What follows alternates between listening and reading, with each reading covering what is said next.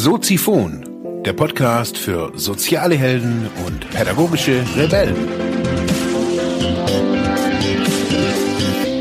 Herzlich willkommen zu Soziphon, dem Podcast für mehr persönliche Entwicklung und digitale soziale Arbeit. Mein Name ist Mark Hasselbach und Thema der heutigen Episode ist der Umgang mit Tod und Verlust. Ein Sommerthema. Ja, herzlich willkommen, meine lieben Zuhörerinnen und Zuhörer. Die 300er Episode naht in großen Schritten und ja, ich weiß, so Ziphon kommt gerade irgendwie unregelmäßig, die Themen sind so ein bisschen durcheinander und ja, drum dachte ich, mache ich heute diese Folge. Tod und Verlust, darüber spricht man ja in unserer Gesellschaft, auf jeden Fall in Deutschland, sehr, sehr ungerne. Man spricht nicht gerne übers Sterben, man spricht nicht gerne über den Verlust von Menschen. Und meine Beobachtungen jetzt auch in der Gesellschaft haben so gezeigt, oder auch das, was ich jetzt zum, im letzten halben Jahr so darüber nachgelesen habe oder in den letzten paar Monaten, ist, dass besonders wir Deutschen oder wir Europäer ein ja ziemlich nüchternes Bild oftmals vom Tod haben und ich kann jetzt kein großes, äh, keine große, keine großen Erfahrungsberichte irgendwie raushauen, wie es ist zu sterben. Ähm, ich war vielleicht in kurz davor oder ein paar Mal kurz davor und aber ich habe da kein Licht gesehen oder so irgendwas. Aber ich habe es jetzt schon mehrmals hier angesprochen. Ähm, mich selber hat dieses Jahr auch ein, meines Erachtens auch der, der schlimmste äh, Schicksalsschlag getroffen, den ein Mensch so treffen kann. Ich weiß nicht, ob es noch mehr gibt oder noch andere oder noch schlimmere. Das ist auf jeden Fall der, der mich am meisten ja bewegt und mitgenommen hat. Der Tod von meinem Sohn. Und ich habe so gemerkt, so dass der Umgang mit so einem Verlust oder mit so einer, mit so einer, mit so einer Situation, mit so einem Ereignis, das also für mich auch nach jetzt viereinhalb Monaten äh, oder vier Monaten immer noch unbegreiflich eigentlich auf einer Ebene ist, dass er weg ist, dass er tot ist, dass ja niemand da ist. Und ich war ganz am Anfang, ähm, als, als es war, war ich hilflos. Ich war komplett äh, orientierungslos. Ich, ich wusste nicht, wohin. Ich bin hier nicht in, in irgendeiner christlichen Gemeinde oder bei irgendeiner anderen Glaubensrichtung irgendwie verankert ich bin auch kommunal hier in, in der in Ravensburg hier jetzt nicht so verankert, dass ich jetzt sage, ich habe hier die mega Wurzeln in irgendwelchen Vereinen oder was auch immer da so gewachsen ist, so manchmal so nach der Kindheit. Das war bei mir nicht. Ich lebe zwar jetzt seit 15 Jahren hier, aber kenne natürlich auch Le Leute, aber so dieses Thema ist halt schon ein sehr spezielles Thema und Viele berichten so bei Todesfällen, dass sie ja durch die Familie getragen sind.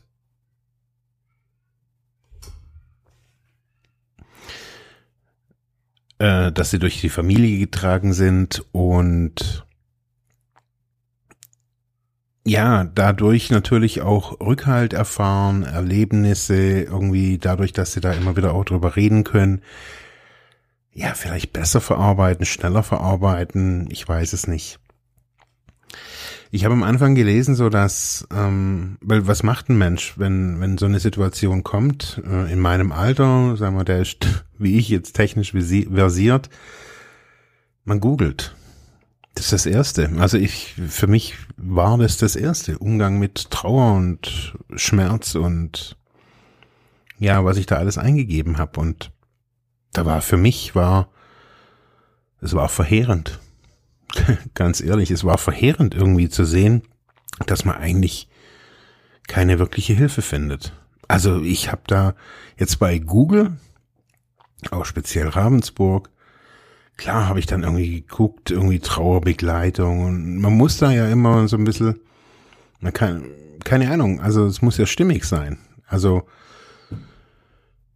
ich hätte ja vielleicht können irgendwie zu den benachbarten Buddhisten gehen, keine Ahnung, aber ich habe mich da einfach nicht angesprochen gefühlt. So, also ich habe da kein kein Heimathafen gefunden zu diesem Zeitpunkt. Ähm, und auch im Internet habe ich erstmal nicht gewusst, okay, wo wo gehe ich jetzt hin? Zu wem? Ich habe natürlich vieles mit meiner Frau ausgemacht, aber da war natürlich auch meine Tochter noch nebendran mit einem halben Jahr.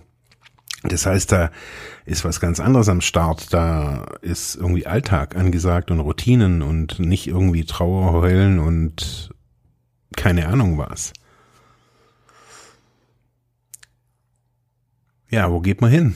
Was, was macht man da? Was, wie trauert man überhaupt? Also, für mich war so ein Bild von, von trauernden Menschen oder das, was ich so, ich habe ja auch viele Menschen verloren in meinem Leben bisher, und trotzdem fand ich so die, der Umgang mit Trauer oder mit dem Sterben von anderen Menschen immer sehr heuchlerisch. Also das, was ich so erlebt habe, schon vor dem Tod, nach dem Tod, äh, während diesen ganzen Szenarien, was es da alles so gibt,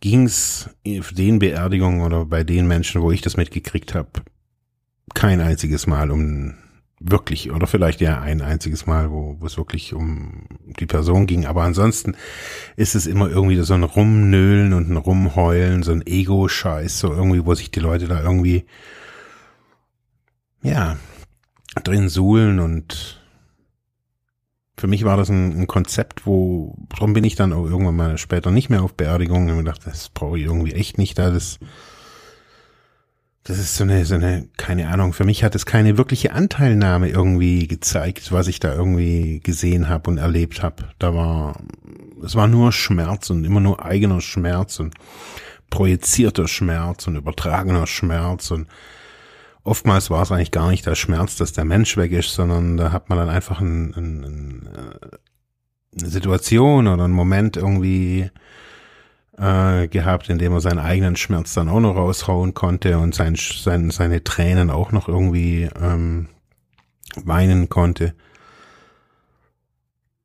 Und mit dieser, mit diesem Bild von Tod oder von Trauer, dieses Bild hatte ich, habe ich schon lange in mir.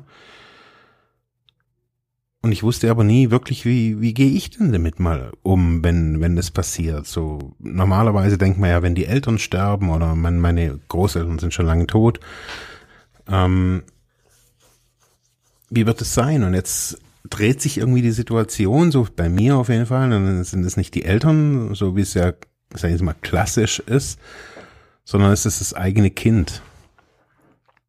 Und wir haben eine sehr belastete Geschichte gehabt. Also die, die 20 Jahre, die er gelebt hat, war anstrengend, glaube ich, irgendwie für ihn auch. Und so dieser, dieses ständige Gemache da zwischen den Eltern.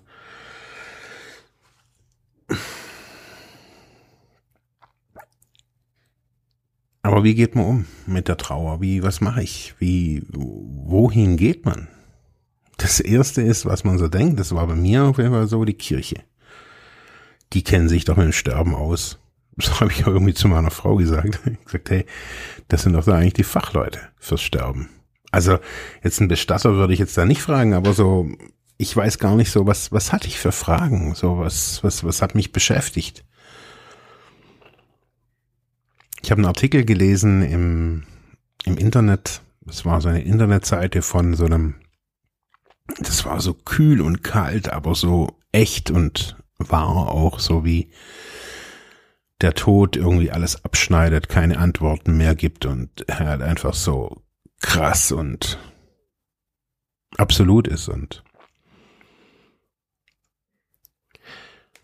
ja, das erste, was ich so gemacht habe, war der Telefonseelsorge angerufen. Das war für mich echt eine Premiere an äh, an diesen, in dieser schweren Zeit den Mut zu finden, mit jemandem wildfremden am Telefon zu reden und ja, und nicht zu wissen, was, was sagt der oder die andere, was kriege ich da jetzt irgendwie bloß so Kalenderspruch-Tipps, kriege ich da irgendwie so die allgemeinen Phrasen. Ich meine, ich weiß, die Leute bei der Telefonseelsorge sind wirklich super ausgebildet in auch Gesprächsführung.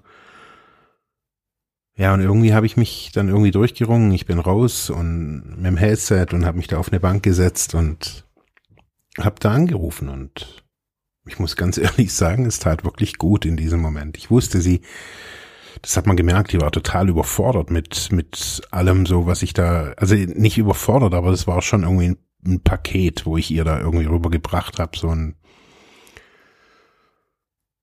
ja, sie hat auch gesagt, so man merkt, ich bin sehr reflektiert, äh, unglaublich gut reflektiert, hat sie gesagt.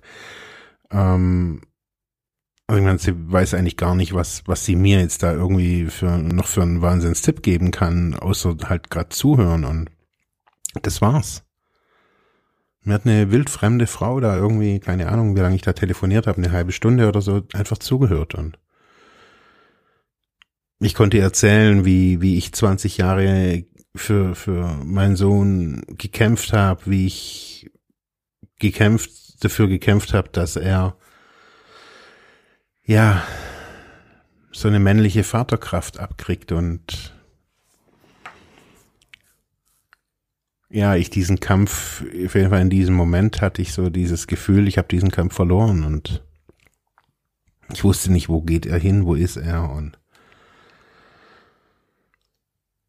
Ja, das war erstmal wirklich toll und ein paar Tage später bin ich, hatte ich dann wieder so einen, so einen Impuls und mir gedacht, okay, die Kirche, die Kirche, die Kirche. Ähm, ich gehe jetzt mal in die Kirche.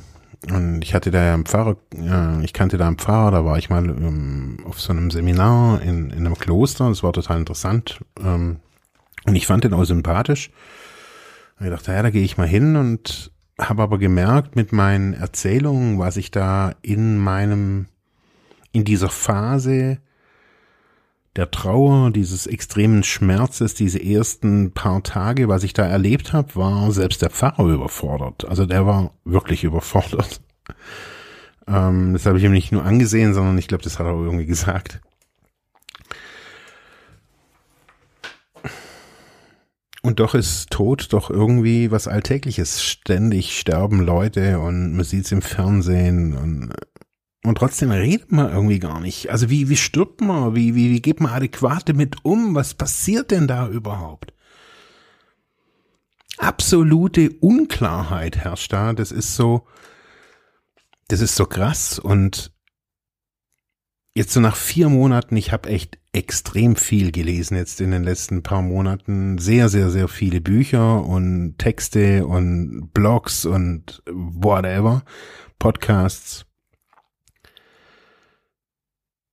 Was man hier sieht in, in Europa oder in Deutschland jetzt speziell ist, dass durch, man sieht es auch gesellschaftlich, dass wir immer mehr, immer rationaler werden, immer kopfiger, würde ich jetzt einfach mal so sagen. Und viele Dinge aufgrund der Geschichte der Naturwissenschaften auch kategorisch ausschließen, auch in der Medizin. Da sind ja zum Beispiel Nahtodeserlebnisse, das ist ja immer so ein bisschen so ein Graubereich, so, oder die Medizin sagt ganz klar, was man nicht anfassen kann, ist auch nicht unser Ding, da gehen Sie lieber zum Psychiater oder zum Psychologen. Und beim Sterben ähm, habe ich so gemerkt, so dass die Fachkräfte, die sich da damit auskennen, zum Beispiel Hospizmitarbeiterinnen und Mitarbeiter, ganz wenig Gehör nur kriegen. Das sind die, die die letzten Minuten, die die kriegen das alles tagtäglich mit, die die die haben, glaube ich, einen anderen Blick zum Sterben und ja, ich habe dann geguckt, es gibt natürlich irgendwie Selbsthilfegruppen und da war ich aber auch irgendwie abgetürnt, also ganz ehrlich, ähm, nach zehn Jahren Selbsthilfegruppe irgendwie dachte ich mir, okay, jetzt nicht eine mit einem neuen Thema, ich kann es irgendwie nicht mehr sehen. Aber was hätte ich gebraucht? Was, was habe ich gebraucht? Was, was, was möchte man in der Trauer? Was, was hilft einen? Was hat mir geholfen? Ja. Ich hatte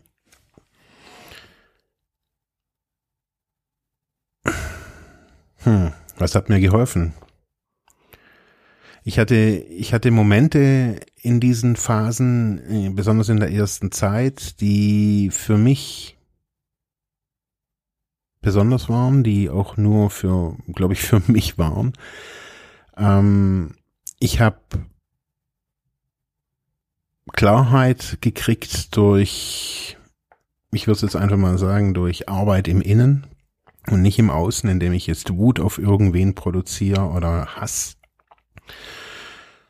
sondern ich habe versucht mit mit ihm Kontakt auf mit meinem Sohn Kontakt aufzunehmen. Und ich habe gedacht okay wenn wenn wir wirklich so diese Menschen diese Wesen sind wie sie überall beschrieben werden ob das jetzt im Christentum egal wo es also immer wieder hört's wir sind eigentlich mehr als dass wir hier irgendwie nur in unserer Schuhgröße 43 stehen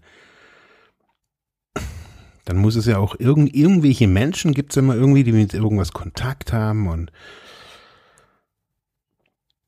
ich habe das irgendwie versucht und ich weiß nicht, was da jetzt irgendwie schlussendlich passiert ist. Ähm, einige sagen, bei mir hat es da irgendwie so einen Kanal geöffnet oder so.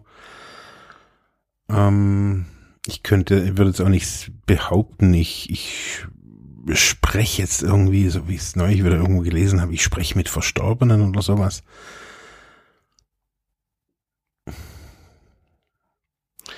Mir hat hauptsächlich geholfen, so herauszufinden, so dass es vielen Menschen so geht wie mir, dass viele Menschen ihre, ihren Kontakt zu dem Verstorbenen in ihrem Innen suchen und finden, dass wenn man diesen Schmerz und diese Trauer loslässt und den Menschen, der gestorben ist, loslässt und nach innen geht, für mich waren das Momente der wirklich der absoluten Ruhe und der Abgeschiedenheit. Also ich habe mich da in den ersten vier Wochen komplett vom äußeren Leben abgekapselt. Ähm, kein Social Media, kein Telefon, kein Besuch, kein kein nichts ähm, und war extrem nach innen gerichtet. Und irgendwas ist in diesem Prozess passiert, dass bei mir, keine Ahnung,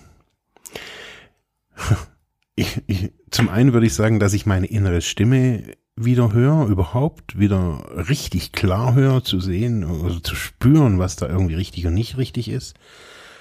Und auch zu spüren, anders kann ich es nicht sagen, dass es meinem Sohn jetzt gut geht. Und zwar nicht in diesem christlich-kindlichen, jetzt ist er im Himmel, jetzt geht's ihm gut, sondern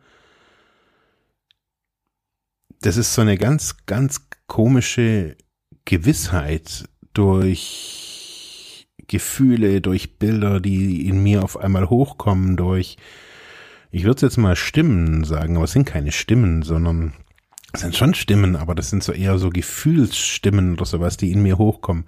Das alles ist, ich bin da kein Einzelfall. Und das möchte ich hier, und drum habe ich, mache ich diese Episode auch.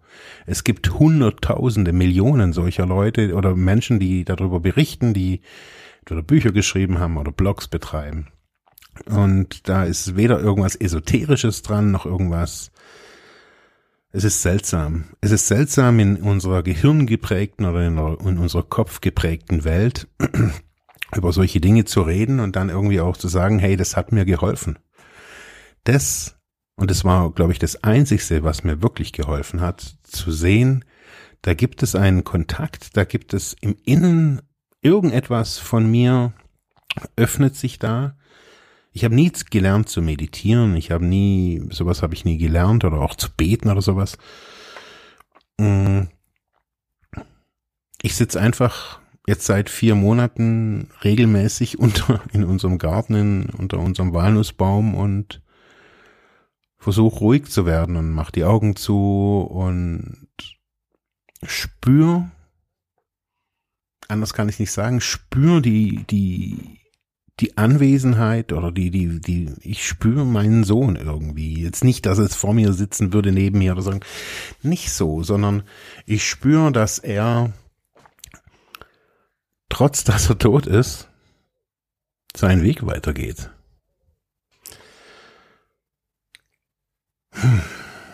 Das ist ja schon hier jetzt wie ein krasses Outing und ich weiß, ich drehe mich hier irgendwie oder ich wind mich hier irgendwie um den heißen Brei. Ähm ich habe, ich gebe es ganz ehrlich zu, ich habe echt Angst, dass ich jetzt hier irgendwie in äh, von vielen irgendwie blöd angemacht werde, aber für mich ist es so real wie hier zu sitzen und das hier jetzt gerade aufzusprechen. Ich habe so viele Erlebnisse in den letzten vier Monaten gekriegt, die mir so viel Gewissheit geben, dass das, was ich so gelesen habe und das, was die, die Gesellschaft immer wieder sagt, nach dem Tod ist einfach fertig und jeder hofft nur und meint nur und glaubt nur, dass aus dem in mir irgendwie sowas wie ein Wissen geworden ist. Ich weiß nicht, woher das kommt und ich weiß auch nicht, was da passiert. Mit mir passiert, also ich weiß, glaube ich, schon irgendwie, aber das alles hilft mir, schlussendlich meine mein Verlust von, von meinem Sohn, von dem ich ja physisch gar nicht so viel hatte, aber wir hatten eine, wirklich eine Bombenbeziehung und fand ich auf jeden Fall. Ähm, das alles hilft mir, das zu überstehen. Und es ist nicht diese Stimme diese Gefühle, die ich in mir krieg, sondern es ist die Gewissheit, dass ich es nicht im Außen gefunden habe dass ich nicht in eine Kirche gegangen bin und mir dann irgendwie der, der brennende Dornbusch da irgendwie erschienen ist oder irgendwas, sondern dass es im Innen ist und dass es unspektakulär ist und dass da kein Geist daher geschwebt kommt und sagt, hey Mark, mach's mal so. Dass ich das erlebe, was viele in unserer Geschichte auch erlebt haben, ähm, die es auch beschrieben haben, Carl Gustav Jung hat äh, viel darüber beschrieben, mit was bei ihm passiert ist, was er da gehört, gesehen hat. Ähm, was hilft mir schlussendlich oder was hat mir geholfen im Umgang mit der Trauer? Ich habe gemerkt, dass unsere Gesellschaft und zwar wirklich durchgängig mit diesem Thema Sterben alleingelassen wird, mit dem Thema Tod und Trauer unglaublich schrecklich dasteht. Menschen sterben und hängen da nachher irgendwo. Die Trauernden hängen da rum und können ihr Leben nicht mehr leben.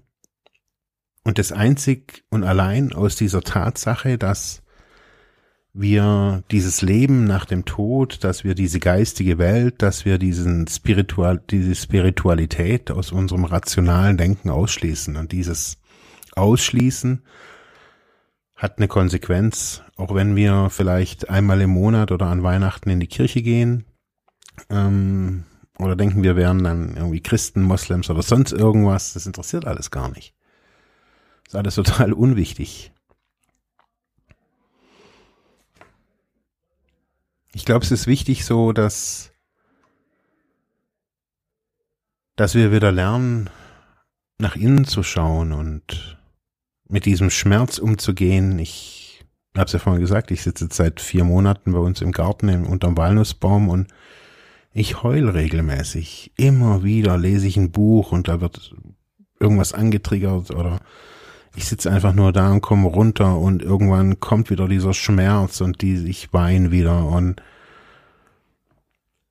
denke, hey, wieso und warum ist er jetzt da und ich bin hier und was weiß ich was und dann merke ich wieder, es ist gut und es ist auch gut, irgendwie mal so einen Schmerz zu haben und das auch zu spüren und auch zu weinen, auch als Mann zu weinen und das nicht zurückzuhalten, sondern mal die ganze Soße richtig laufen zu lassen und mal richtig abzuschluchzen und zu, zu husten und zu, ja, zusammenzubrechen und mal so richtig loszulassen.